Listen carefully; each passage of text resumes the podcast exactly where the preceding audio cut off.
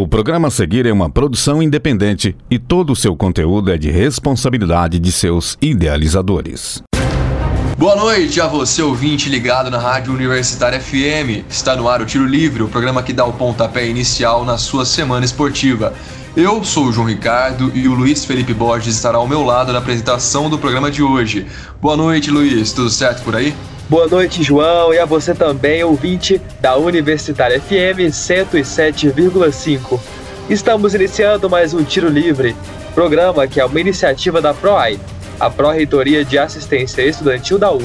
E nesse momento da pandemia, o Tiro Livre segue sendo realizado à distância, respeitando o isolamento social. E sempre é bom lembrar, se puder, fique em casa. Vamos redobrar nossos cuidados nesse momento de pandemia. É isso, João, mas antes do programa, a gente já começa com uma dica para vocês. Procurem por arroba Tiro Livre UFO no Instagram e no Twitter e sigam as páginas do programa. Por lá, vocês têm acesso aos bastidores das gravações e muitas novidades do mundo esportivo. Repetindo, arroba Tiro Livre UFO no Instagram e no Twitter.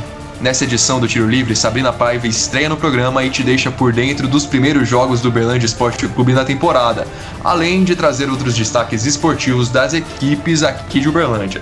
Euler Reis também participa pela primeira vez do Tiro Livre e te deixa por dentro dos resultados do Brasileirão e de outros destaques do esporte nacional. Pedro Bueno faz um giro pelo mundo contando o que rolou no esporte internacional. O Tiro Livre de hoje também tem opinião, como sempre, a Aline Guerra analisa a participação da seleção feminina de futebol do Brasil na Shiba Leaves Cup. E não é só isso não, Richard Militão faz um balanço do aberto da Austrália de tênis, que consagrou Novak Djokovic e Naomi Osaka como campeões. E é claro, antes do apito final, você fica ligado nos serviços da semana. Siga com a gente porque o tiro livre está no ar. Segunda-feira também é dia de resenha.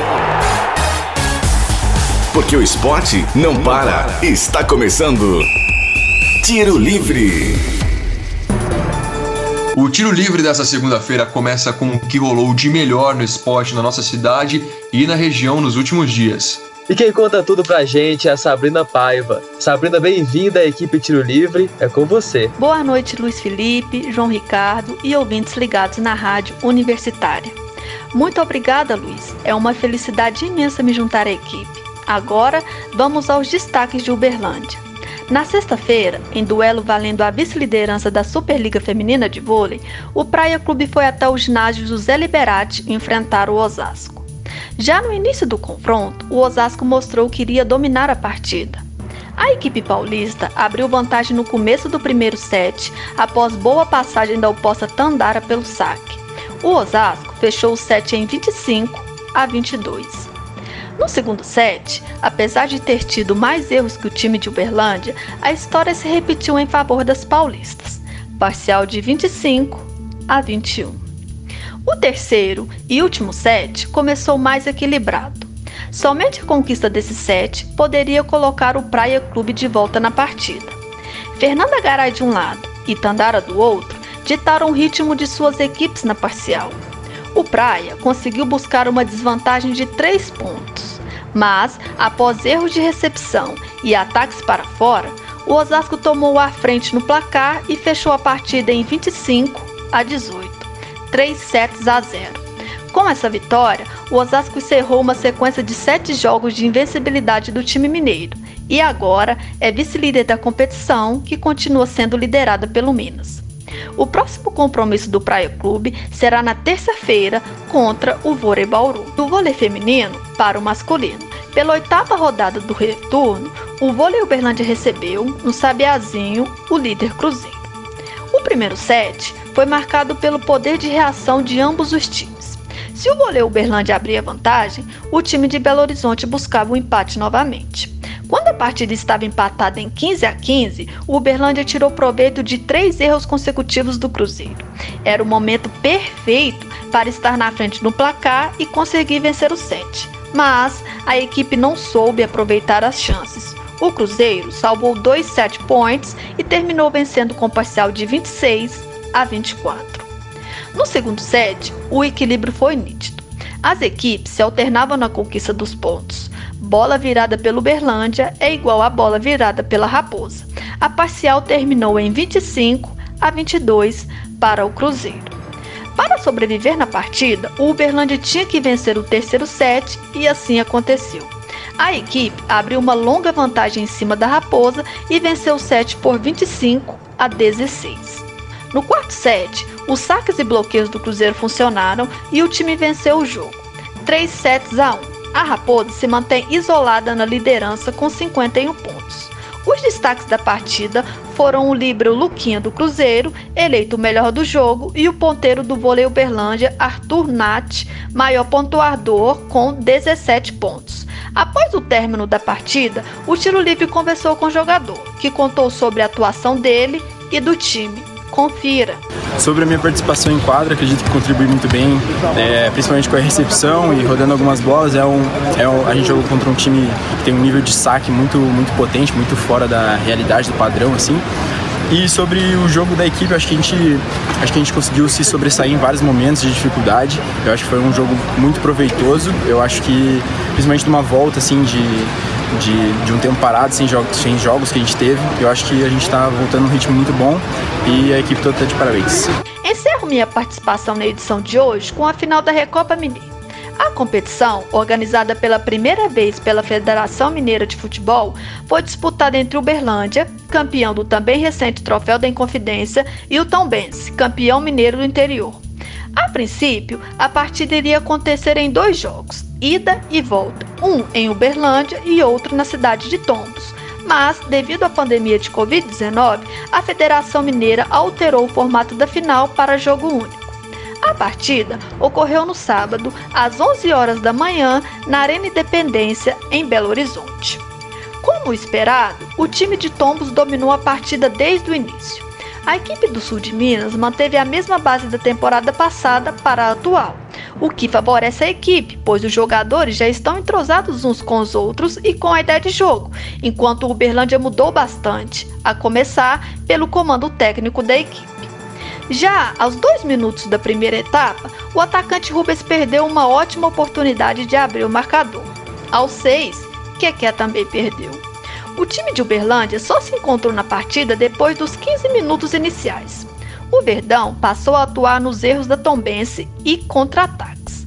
A equipe teve três oportunidades de sair na frente no placar após a pressão do Tombense, mas os jogadores não aproveitaram Rubens, que não tem nada a ver com isso, abriu a contagem em cobrança de pênalti aos 44 minutos. Para a segunda etapa, o técnico do Verdão, Tuca Guimarães, fez duas alterações para tentar empatar a partida. Sacou Judson e Léo para a entrada de Paranhos e Luizinho. A modificação nem teve tempo de fazer efeito, porque logo no começo da etapa final, aos 4 minutos, Rubem marcou de novo de pênalti. Com os dois gols marcados, o Gavião Carcará passou a só administrar a partida até o apito final e se sagrou campeão da Recopa Mineira. A Uberlândia agora é começar a pensar na estreia no Campeonato Mineiro contra o Cruzeiro no sábado, dia 27, às 4h30 da tarde, no estádio Parque do Sabiá. É isso, João e Luiz. Volto com vocês. Até a próxima! Muito obrigado, Sabrina. É, infelizmente, o Berlândia perdeu a Recopa do Interior, mas a temporada promete. E agora é hora de sabermos o que aconteceu pelo Brasil todo. Para isso, chamamos, aliás, convocamos o Euler Reis, que também estreia no Tiro Livre hoje. Destaque da semana. Seja muito bem-vindo, Euler. Chega mais e conta pra gente o que aconteceu de mais relevante no esporte brasileiro. Uma boa noite para você. Valeu, João. Boa noite para ti, pro Luiz e boa noite para os nossos ouvintes. Bora falar um pouco da rodada 37 do Brasileirão, mais em específico das disputas pelo título e para a escapatória da temida zona do rebaixamento. Na zona da degola, Vasco e Goiás entraram em campo com a obrigação de vitória em uma mão e o secador na outra, mirando Bahia e Fortaleza logo acima. O Goiás ficou só no empate sem gols com o Red Bull Bragantino e oficialmente se vê sem chances de ficar na Série A. O Vasco também repetiu a dose num melancólico empate com o Corinthians sem alteração no placar. O Vasco ainda tem chances matemáticas de se salvar do descenso, mas precisaria torcer pela derrota do Fortaleza, vencer o já rebaixado Goiás e no critério de desempate com o tricolor cearense, tiraram uma diferença de 12 gols de saldo. Teremos um milagre para salvar o Cruz Maltino? Botafogo, Curitiba e Goiás nem com milagres salvam mais.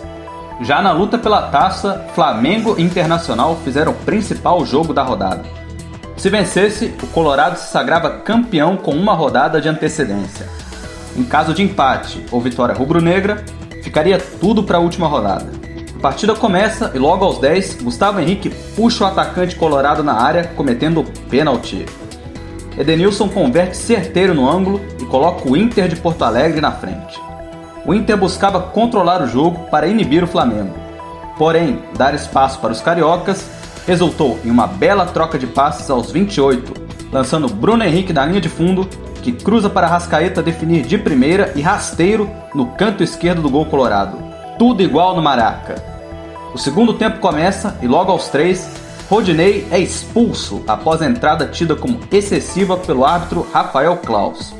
Expulsão essa que daria o que falar no final da partida. Com um a menos em campo, o Inter tinha a dura missão de segurar o veloz ataque carioca, que aos 16 do segundo tempo anota a virada no placar protagonizada por Gabigol com bela assistência de Arrascaeta. 2 a 1 Flamengo e assim seria até o apito final. Muita reclamação colorada direcionada à arbitragem, com insinuações do jogador Rodrigo Dourado sobre favorecimento ao Flamengo e um suposto desejo da CBF por sagrar o rubro-negro campeão brasileiro. Com isso, o Flamengo assume a ponta pela primeira vez, indo a 71 pontos. O Internacional vem logo atrás com 69 pontos. O Fla enfrenta o São Paulo no Morumbi e depende só de si para levantar a taça. O Inter recebe o Corinthians em Porto Alegre, precisa vencer e torcer pelo tropeço flamenguista para ser campeão brasileiro e encerrar o jejum de 41 anos sem o troféu. No restante da rodada, o Ceará venceu fora por 2 a 0 Curitiba, o Bahia, também fora, goleou Fortaleza por 4 a 0 e cravou sua permanência na Série A. E em um jogo bem movimentado, o Atlético Mineiro venceu de virada o Sport em Recife por 3 a 2. Santos e Fluminense protagonizaram um empate por 1 a 1 na Vila. O Grêmio venceu por 1 a 0 o Atlético Paranaense em Porto Alegre.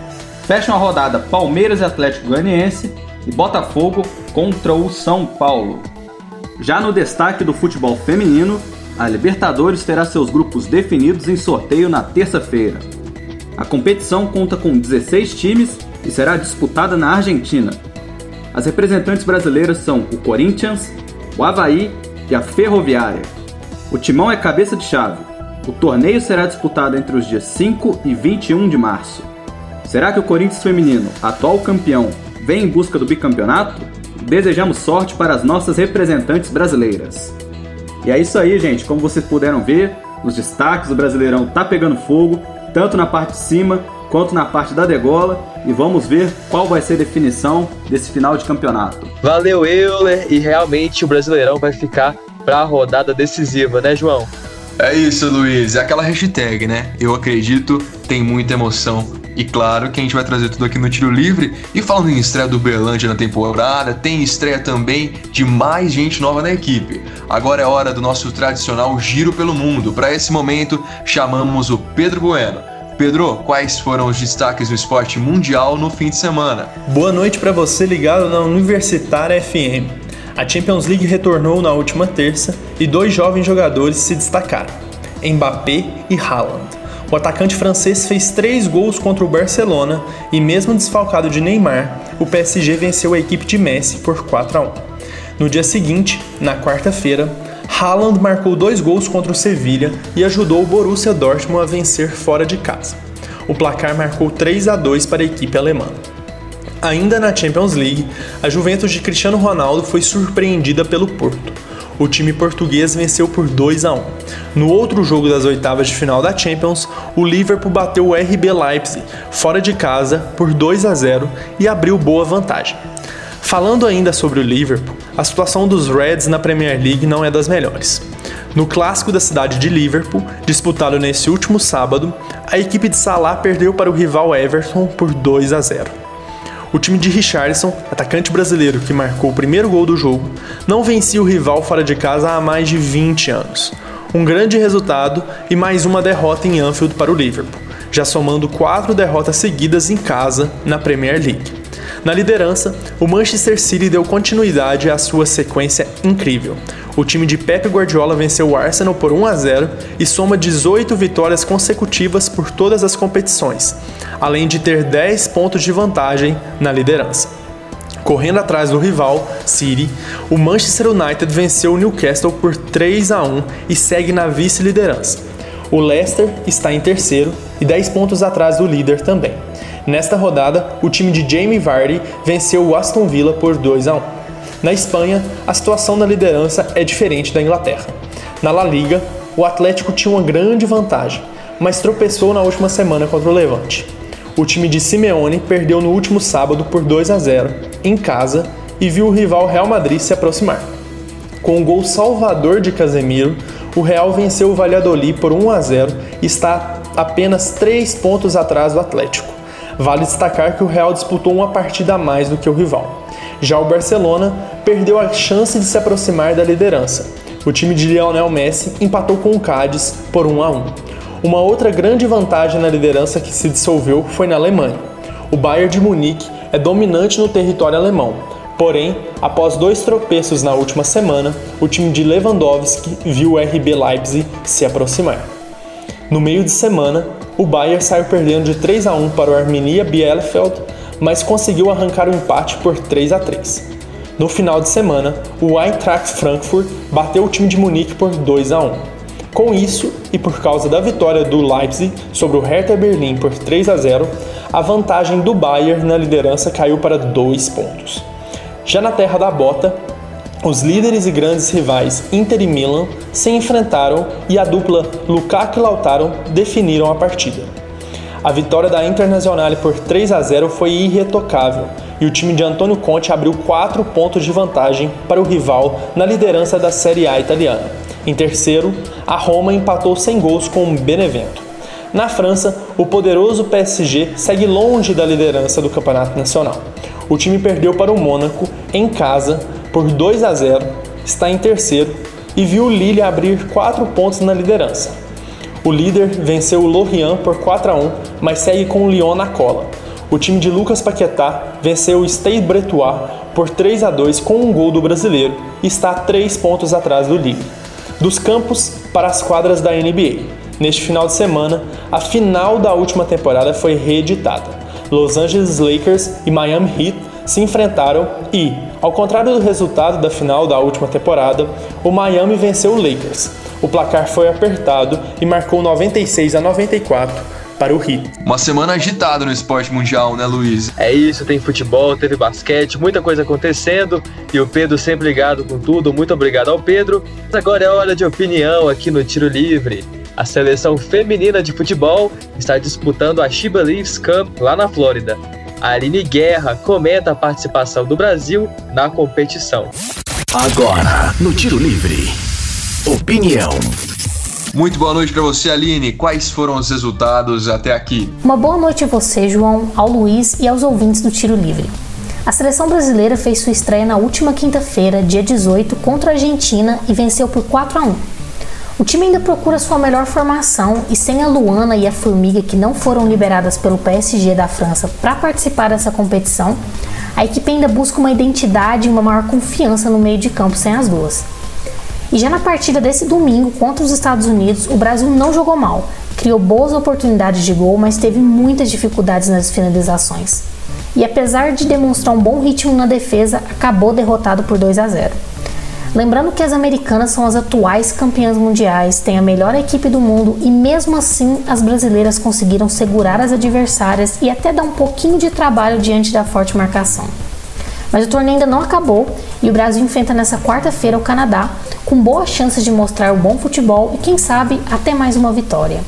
Narina, explica aqui pra gente qual é a importância desse torneio amistoso para a seleção brasileira. Então, Luiz, o Brasil tem pela frente um grande desafio, que serão as Olimpíadas de Tóquio, que está previsto para acontecer entre julho e agosto desse ano. Então, toda a preparação possível é bem-vinda para que a equipe possa encontrar o seu melhor futebol nesse meio tempo. E a treinadora do Brasil, a Pia, já disse que ainda não tem fechado o time que vai levar para o Japão. Então todas essas partidas servem como teste para que ela possa encontrar as jogadoras que melhor se encaixam na sua proposta de jogo.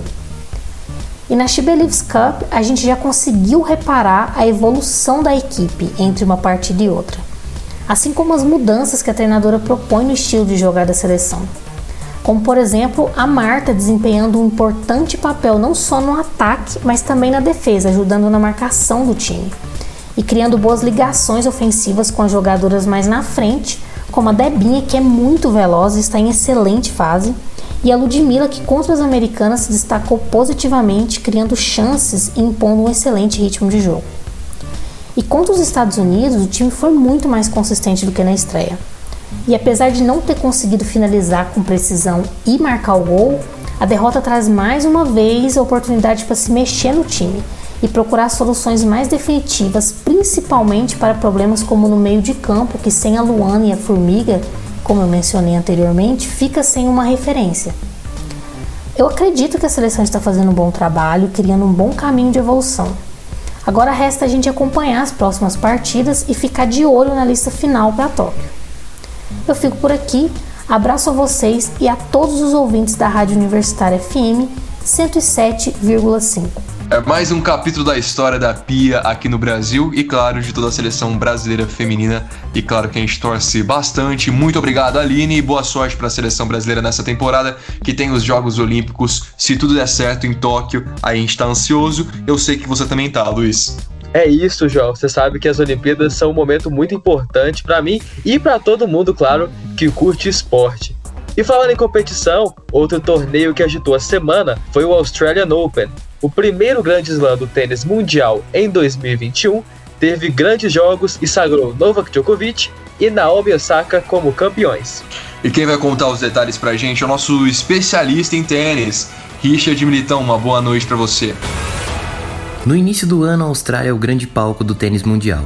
O Australian Open, um dos grandes lãs do circuito, é disputado na cidade de Melbourne. E no último final de semana conhecemos os novos campeões da competição, ou nem tão novos assim. No sábado, a japonesa Naomi Osaka conquistou seu segundo título do torneio na chave feminina. Já Novak Djokovic fez história. No domingo, o sérvio levantou o nono título do Australian Open e seu tricampeonato consecutivo. Nole também foi campeão das edições de 2019 e 2020. Neste ano tivemos mais um Major espetacular. Na chave feminina, como sempre, as surpresas fizeram parte do enredo. Quedas das principais favoritas logo no início da competição, novos nomes aparecendo em fases decisivas do torneio, uma multicampeã na sua melhor forma física e o despertar de mais uma lenda da modalidade. E um dos grandes destaques da chave feminina foi a americana Jennifer Brady. Brady tem ganhado cada vez mais destaque em seus últimos anos na WTA a americana foi a 22ª cabeça de chave do torneio. Jenny não era uma das favoritas, muito longe disso. No entanto, a tenista soube aproveitar a queda das principais atletas do circuito para garantir a sua vaga na decisão diante de Osaka. Mas teve mérito também. Ninguém é capaz de chegar a uma final de slam sem jogar um excelente nível de tênis, e Brady fez isso. Foi sólida do início ao fim, agressiva nos momentos cruciais e mentalmente muito forte para suportar a pressão. O vice-campeonato pode ser apenas o começo de uma grande carreira no circuito da WTA. Serena Williams também foi mais um dos principais nomes do Australian Open. Considerada por muitos a maior de todos os tempos entre homens e mulheres, a norte-americana fez um dos seus melhores torneios após a sua gravidez.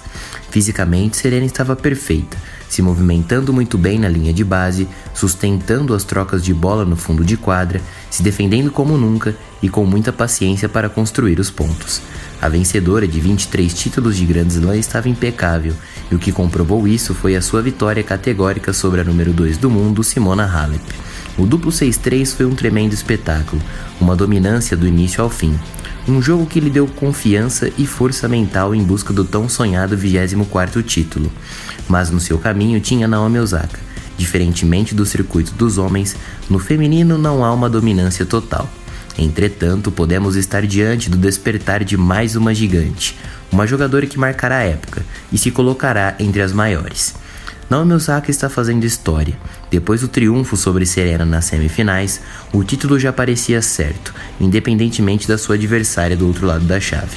O jogo contra a norte-americana pode ser considerado como a passagem do bastão. se impôs diante de uma das suas referências no esporte e não deu nenhuma chance. Vencer Serena Williams em uma semifinal de Grand Slam não é uma coisa simples, mas Naomi fez mais do que isso. O 6-3 e 6-4 mostrou que o tênis feminino tem a sua nova protagonista. Afinal, só comprovou o que todos imaginavam. Naomi Osaka chegou para ficar e ser uma das melhores. Jennifer Brady não teve reação e não foi capaz de enfrentar a jovem tenista de igual para igual. Com um ótimo nível de tênis, a japonesa venceu em dois sets por 6-3 e 6-4 e faturou o seu segundo título do Australian Open e o seu quarto de Grand Slam, uma campanha que coroou a melhor jogadora do torneio. No masculino, a passagem do bastão segue bloqueada, ainda mais quando o assunto é aberto da Austrália. Se Rafael Nadal é o rei supremo de Roland Garros, Novak Djokovic faz o mesmo em Melbourne. Nove finais e incríveis nove títulos. Mas o torneio também foi agitadíssimo, duelos emocionantes, uma virada improvável e o eterno dilema da nova geração de tenistas. Um dos pontos altos do Australian Open foi a partida entre Rafael Nadal e Stefanos Tsitsipas pelas quartas de final. O espanhol vencia por 2 sets a 0 com extrema tranquilidade, dominava o jogo e encaminhava sua vaga para a semifinal. No entanto, Tsitsipas mudou a chavinha e fez a maior partida da sua carreira. Foi para o tudo ou nada, arriscou, foi agressivo e dominou Nadal em todos os sentidos, até mesmo mentalmente. A virada no quinto set foi espetacular. Para se ter ideia do feito do grego, Nadal havia perdido apenas em duas ocasiões depois de fazer 2 sets a 0. Para Roger Federer lá em 2005 no Masters 1000 de Miami e para Fábio Fonini no US Open de 2015. Tsitsipas fez o improvável e entrou na lista dos grandes feitos do tênis mundial. Mas uma das maiores narrativas do Australian Open foi a do tenista Aslan Karatsev. O russo de 27 anos era apenas um jogador de qualifier, um atleta de pouco destaque no circuito. No entanto, nesta edição do Aberto da Austrália, o russo marcou seu nome na história do tênis. Depois de passar pelo qualifier, que são as rodadas iniciais antes da chave principal, Karatsev chegou à semifinal. Um feito histórico, improvável. Sair do quali e encarar uma semifinal de Grand Slam contra o número 1 um do mundo Novak Djokovic foi um feito que o circuito jamais havia presenciado. Sem dúvidas, uma das maiores narrativas de todos os tempos da modalidade. Porém, é impossível deixar de exaltar o que faz Novak Djokovic. Mais um título de Australian Open de maneira incontestável, superando todas as situações possíveis. Problemas físicos contra Taylor Fritz e queda técnica e mental diante de Alexander Zverev mas nos momentos decisivos ele estava lá, como sempre. Quando é para valer, difícil algum tenista do circuito jogar mais tênis do que o sérvio. Não comete erros, vira um senhor automático que chega em todas as bolas e mostra que não vai te dar nada de graça. Quer vencer o jogo? Então dê o seu melhor. Caso contrário, eu irei superar você em todos os sentidos. Isso é o que faz Novak Djokovic, e foi assim que ele superou Daniil Medvedev por 3 sets a 0 e se tornou o Enia campeão do Aberto da Austrália. Se no tênis feminino a gente se depara com a crescente de jovens jogadores e nomes diferentes, no masculino, Djoko, Nadal e Federer não dão essa margem para ninguém. Para se ter uma ideia, juntos, os três conquistaram 58 títulos de Grand Slam. Agora, se somarmos todos os outros vencedores de Major da história, o número chega a 57. É inimaginável o que fazem os três. Estamos diante da história do tênis, dos maiores de todos os tempos. Valeu, Richard. Grande torneio foi o Aberto Austrália. Tem muita coisa para rolar no tênis ainda: Roland Garros, Wimbledon. E sempre o Tiro Livre vai ficar ligado e te contar tudo o que tá rolando. Por último e não menos importante, papel e caneta na mão, porque agora é hora dos serviços da semana. O que acontece na UFO? Você fica sabendo no Tiro Livre. Serviços UFO. está aberto o período de submissão de trabalhos para o Simpósio Internacional de Direito. O evento faz parte da programação do primeiro Congresso de Direito Internacional da nova School of Law. Por conta da pandemia de Covid-19, o simpósio ocorrerá de forma virtual nos dias 19 e 20 de julho. O período de envio para submissão dos trabalhos já está aberto e vai até o dia 31 de março. A submissão também é feita de forma remota. Para mais informações, acesse www.comunica.ufo.br. A Associação Nacional dos Dirigentes das Instituições Federais de Ensino Superior, a ANDIFES, lançou no último dia 18 a campanha nacional Conhecimento e Cidadania Juntos pela Vacina, com a participação de 69 universidades federais brasileiras. E é claro que a Universidade Federal de Uberlândia é uma delas. A iniciativa pretende chamar a atenção dos brasileiros para adesão à campanha nacional de vacinação contra o novo coronavírus. A campanha está sendo iniciada com a disponibilização de um tema para as fotos de perfis das redes sociais por meio do Facebook. Lembre-se, vacina sim. Está aberto o período de inscrição e seleção de candidatos para o prêmio Destaque na Iniciação Científica do Conselho Nacional de Desenvolvimento Científico e Tecnológico, o CNPq. O prêmio é destinado aos bolsistas que estão fazendo a iniciação científica pelo CNPq e também às instituições participantes do Programa Institucional de Bolsas de Iniciação Científica, o PIBIC, e de Iniciação em Desenvolvimento Tecnológico e Inovação, o PIBIT. Podem participar os candidatos que desenvolveram projetos de 1 de agosto de 2019 a 31 de julho de 2020. As inscrições devem ser feitas pelo e-mail iniciaçãocientifica@propp.ufo.br. Lembrando que só podem se inscrever até o dia 1 de março. Para mais informações, acesse o site www.comunica.ufo.br. Apito Final. Tiro Livre. Apito final do tiro livre de hoje. Para sugestões e dúvidas, mande mensagem no Facebook do programa www.facebook.com.br Tiro Livre. Aproveite e curta a página da Rádio Universitária FM no Facebook e no Instagram. Além disso, não se esqueça de seguir o nosso programa, arroba Tiro Livre UF. Fique atento às próximas edições, quinzenalmente na segunda-feira às 8 horas da noite, com reprise às quartas-feiras, também às 8 da noite. Vale ressaltar que todos os programas estão disponíveis no nosso Spotify. O Tiro Livre é uma iniciativa da PROAI, a Pró-Reitoria de Assistência Estudantil da UFO. Caso você esteja andando pelos campi da UF e notar alguma movimentação estranha, entre em contato com o WhatsApp da UFO Segura 034 99996 4597. Eu vou repetir. 34 99996 4597. Essa edição foi produzida por Alana Lima, Aline Guerra, Andrei Gobo, Elder Reis, Euler Reis, Luciano Vieira, Liege Evangelista, Matheus Oliveira, Pedro Bueno, Richard Militão e Sabrina Paiva. Apresentada por mim, Luiz Felipe Borges, e pelo meu parceiro João Ricardo. Revisão de Lázaro Martins e apoio técnico de Benício Batista, Edinho Borges e Mário Azevedo. Parabéns e agradecendo, claro, toda essa equipe. Uma boa noite para você, Luiz Felipe, e a você, ouvinte. Muito obrigado pela audiência e pela companhia nessa edição do Tiro Livre.